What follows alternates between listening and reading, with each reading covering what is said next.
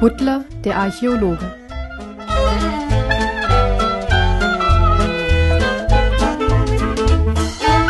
Kapitel 13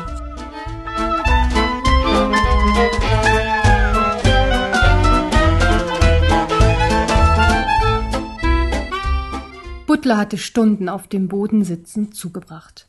Obwohl seine Beine nicht einschlafen konnten, wie es bei Menschen der Fall ist, musste er sich mühsam aufstellen, um wieder Gefühl in die Beine zu bekommen. Manche Kuscheltiere nehmen Eigenarten von Menschen an, die ihnen besonders ans Herz gewachsen sind. So hatte auch Thomas oft stundenlang im Schneidersitz ein Buch gelesen und erst danach gemerkt, wie ihm jeder Knochen förmlich eingefroren war. Butler hatte dies sehr oft beobachtet und derart verinnerlicht, dass er nun selber ein schmerzhaft kribbelndes Gefühl in seinen Beinen spürte. Doch das lange Fahren in einer ungewohnten Position war nicht das einzige, was Butler Unbehagen bereitete. Er hatte es endlich geschafft, die Abschrift, die Wuff ihm mitgebracht hatte, zu entziffern. Zunächst konnte er nur wenig mit den fremdartigen Symbolen anfangen. Nach einiger Zeit stellte er jedoch verschiedene Gesetzmäßigkeiten fest. Einige Symbole kehrten ständig wieder, während andere nur sehr selten auftraten. Andere Zeichen wiederum traten immer in Gruppen auf. Butler konnte den Text in unterschiedliche Passagen und Absätze unterteilen, ohne den eigentlichen Sinn zu kennen. Der entscheidende Durchbruch war aber seinem enormen Wissen über alte Sprachen zu verdanken. Die Schrift erinnerte Butler an eine alte chinesische Keilschrift. Sie war zwar nicht identisch, aber doch ähnlich genug, um einige Worte und Bedeutungen entziffern zu können. Der Rest ergab sich wie bei einem Puzzlespiel durch endloses Ausprobieren. Schließlich hatte der kleine Bär geschafft, was vor ihm noch keinem Entzifferungsspezialisten gelungen war. Er hatte die gesamte Inschrift des Steins übersetzt, der im Nationalen Archäologischen Museum Schwedens stand. Doch der Stolz über seine Leistung wich schnell einer großen Besorgnis, als er den Inhalt der Schrift begriffen hatte. Die Schriftrolle enthielt die Aufzeichnungen von Meister Millon, dem einst treuen Diener des Kaisers Lyon. Butler hatte einmal gelesen, dass man ihn für den Tod des Kaisers verantwortlich gemacht hatte und ihn daher bis zu seinem Lebensende in einer kleinen Kerkerzelle gefangen gehalten hatte. Der kleine Stoffbär vermutete, dass der Meister während seiner Gefangenschaft den Text verfasst hatte. Er nahm die Schriftrolle in die Tatzen und las sie nochmals durch. Dies ist mein Vermächtnis an die Welt, die von dem Grauen der Geschehnisse, an denen ich zum Teil große Schuld trage, erfahren muss. Ich bin Meister Mion, der Hofdiener des göttlichen Kaisers Liung, des größten und mächtigsten aller Herrscher dieser Welt. Der Sinn meines Lebens war die Erfüllung jedes Wunsches des göttlichen Kaisers. Jeder Wunsch muss erfüllt werden. Ein Scheitern bedeutet meinen sicheren Tod. Es ist schon viele Monde her, da rief mich der Kaiser zu sich. Der Wunsch, den er damals äußerte, war sehr kindlich und daher besonders schwierig zu erfüllen. Er wünschte sich ein lebendiges Kuscheltier. Schnell wurde mir klar, dass dieser Wunsch mit natürlichen Kräften nicht zu erfüllen war. So schickte ich Gesandte in alle Himmelsrichtungen aus, die mir magische Unterstützung besorgen sollten.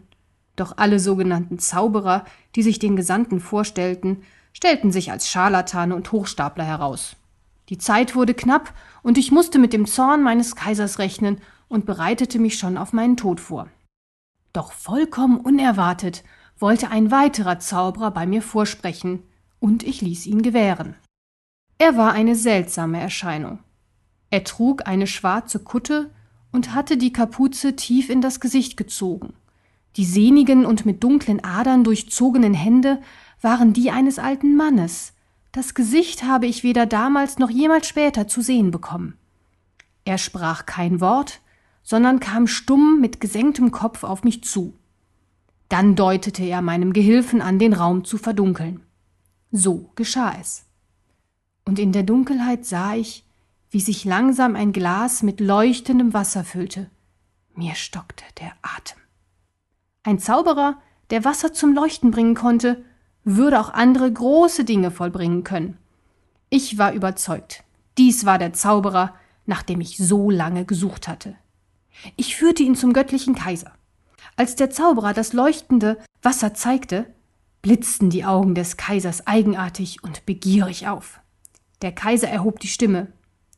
Nun sag, mein Freund, wie ist dein Name? Der Zauberer sprach mit einer leisen und brüchigen Stimme, die älter zu sein schien als das gesamte Kaiserreich. Euer Freund bin ich nicht. Doch ihr könnt zu meinen Bedingungen über meine Fähigkeiten verfügen. Man nennt mich Rahn. Der Kaiser, der keinen Widerspruch gewohnt war und ihn auch nicht duldete, stutzte kurz und lächelte dann den Zauberer an. So soll es sein. Gib mir, was ich will, und ich werde dich gebührend entlohnen. Mein Wunsch ist ein lebendiges Kuscheltier. Rahn erhob leise die Stimme. Der Schlüssel liegt in diesem Wasser. Es ist magisches Wasser. Sein Name ist Aqua Solaris. Rahn senkte sein in der schwarzen Kapuze verstecktes Gesicht über das Glas, das er in seinen Händen hielt. Ein Strahlen erfüllte das Glas und umgab die Hände des Zauberers mit einem Lichtschein. Solaris ist ein mächtiges Getränk.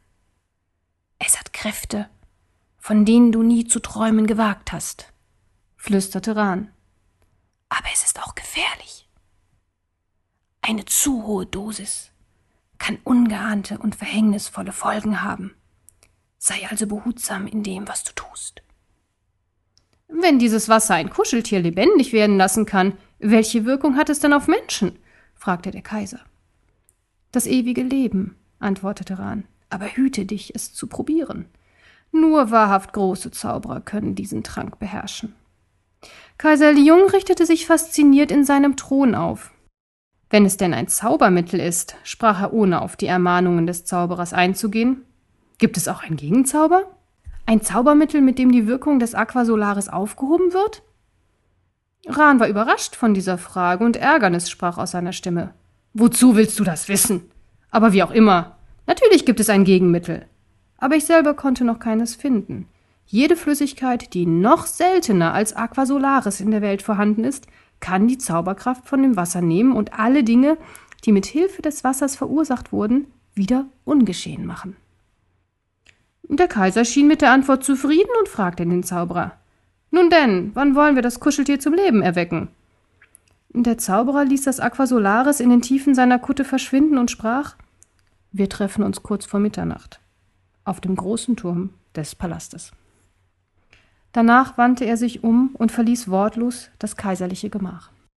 Der Kaiser sah mich an und sagte in eindringlichem Ton Sei pünktlich und sprich zu niemandem ein Wort. Um kurz vor Mitternacht trafen wir uns auf dem höchsten Turm des Palastes. Rahn der Zauberer, der göttliche Kaiser Liung und ich. Der Kaiser hatte eine niedliche kleine Stoffkatze in der Hand, die ihm eine ergebene Zofe genäht hatte. Rahn, wieder ganz in die schwarze Kutte gehüllt, trug mit seinen knochigen Händen eine verschlossene Flasche. Nun zeige mir, was du kannst, sprach der Kaiser. Doch Rahn rührte sich nicht. Dies ist eine ernste Sache, sprach er leise. Du musst dir über die Bedeutung dieses Augenblickes im Klaren sein. Sag mir nicht, was ich zu tun oder zu lassen habe, antwortete der Kaiser barsch und riss dem überraschten Zauberer die Flasche aus den Händen. Der Zauberer hob den Kopf und seine Hände zitterten. Nein! rief er dem Kaiser zu. Doch mit einer raschen Handbewegung zog der Kaiser den Korken aus der Flasche und schrie in den Himmel Ich werde unsterblich sein. Ein Lichtstrahl schoss aus der Flasche heraus, als der Kaiser sie zum Mund führte. Der Zauberer versuchte, den Kaiser daran zu hindern, die Flüssigkeit zu trinken, und stürzte sich über ihn. In diesem Moment fuhr ein gewaltiger Blitz vom Himmel herab und schlug krachend im Turm ein. Der Zauberer erstarrte zu einer Steinstatue. Noch heute verstehe ich nicht, dass der Blitz nur den Zauberer und nicht den Kaiser und mich getötet hatte. Doch auch der Körper des Kaisers veränderte sich. Seine Hände schienen wie Blumen in rasender Geschwindigkeit zu verwelken. Bald wurden das Gesicht, die Beine und der gesamte Körper alt und verdorrt. Der Kaiser sank zu Boden. Alle Flüssigkeit wurde wie von Geisterhand aus ihm herausgesogen. Schließlich lag er nur noch leise röchelnd und zuckend vor mir auf dem steinernen kalten Boden. Alles war still. Und dann sah ich, wie mir diese Stoffkatze finster zublinzelte und erkannte in ihren Augen den bösen Blick des Kaisers. Man machte mich für den Tod des Kaisers verantwortlich, gewährte mir aber den Wunsch, noch vor Antritt meiner lebenslangen Haftstrafe eine Grabstätte für ihn zu finden. Ich fand einen geeigneten Ort weit weg von unserer Heimat. Ein Reisender berichtete mir, dass im fernen Ägypten ein Pharao mit der für ihn errichteten Pyramide nicht zufrieden war. Für viele Säcke Gewürze, große Flaschen Reiswein und wertvollen Schmuck konnte ich das Bauwerk dem Pharao abkaufen. Mit einer Karawane haben wir den Körper des Kaisers und seine Schmusekatze zur Pyramide gebracht und sie dort ihrem ewigen Schicksal überlassen. Der Kaiser ist tot, aber seine böse Seele lebt. Butler blickte auf die Abschrift. Was für eine ungerechte Strafe hatte der Meister durchleben müssen, und dennoch konnte er froh sein, nicht dem Zorn seines Kaisers zum Opfer gefallen zu sein.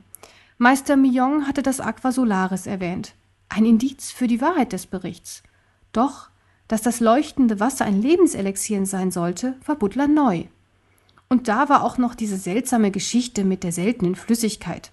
Warum hatte der Meister das erwähnt? Hoffte er, jemand könnte ein Gegenmittel finden? Butler schüttelte den Kopf. Er konnte sich wahrlich keine Flüssigkeit vorstellen, die noch einzigartiger und seltener als das Aqua Solaris war. Seufzend legte er die Schriftrolle nieder und blickte seinen versteinerten Freund Wuff an. Du hast dein Leben gegeben, um mir diese Nachricht zu überbringen. Und ich weiß nicht, was ich damit anfangen soll. Resigniert schüttelte Butler den Kopf. Jetzt galt es, den Grund für die Versteinerung herauszufinden. Vielleicht konnte er weitere Schicksale, wie sie Wuff und all den anderen Geschöpfen widerfahren waren, verhindern, wenn er wusste, wie sie versteinert worden waren. Zumindest das war er seinem Freund schuldig. Er zog seinen Tropenhelm tiefer ins Gesicht und schritt auf den nächstgelegenen Ausgang des Raumes zu.